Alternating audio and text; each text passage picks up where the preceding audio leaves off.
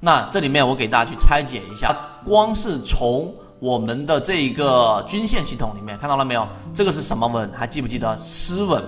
失稳往往是一种我们说的转折的一个重点，所以在第一类型买点的时候，哎，它出现了缠绕，那么出现了失稳，那么这是第一种转折力度最强的。大家要记住几个啊，我给大家简单回忆。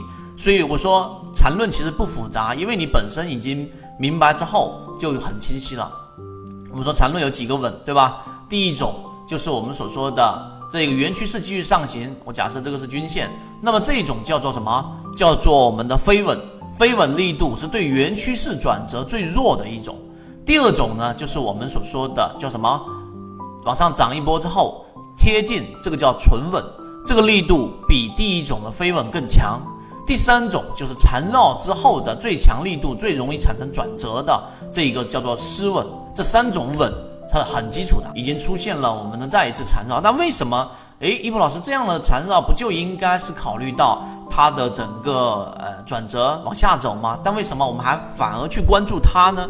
这里面有一个呃核心，就是我们这样的个股所在的位置，它并不属于高位。第二个，我们是刚刚出来季报数据里面的筛选板块里面是它。这第二个，第三个，你发现了没有？我们之前讲过一个平均力度，像这个地方就明显，呃，这里就有出现，这里面所围绕的面积和这里面所产生的面积，你会发现这里面积在持续的减少。第二个，出现了连续两次的底分型，所以要做这一个底仓，或者说我们要做第二类型买卖点的话，那么在这一种位置均线附近，其实你就可以布局一个了。那么同样再把这一个点扩散到这个地方，属于这种。呃，我们的可以布局底仓的一个点位，看到了没有？全部是连续性出现底分型，底分型是短线的一个抵抗。而现在你看到了没有？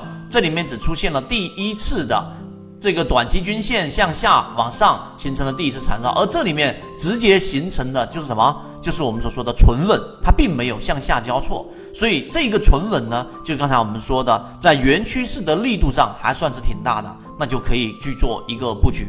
那同样在小时级别或者六十分钟级别啊，我为了把这个效率给提升，大家就自己去看一看。圈子有完整的系统专栏视频、图文讲解，可以帮助大家建立完整的交易系统。系统进化模型，一部老墨财经公众平台，进一步系统学习。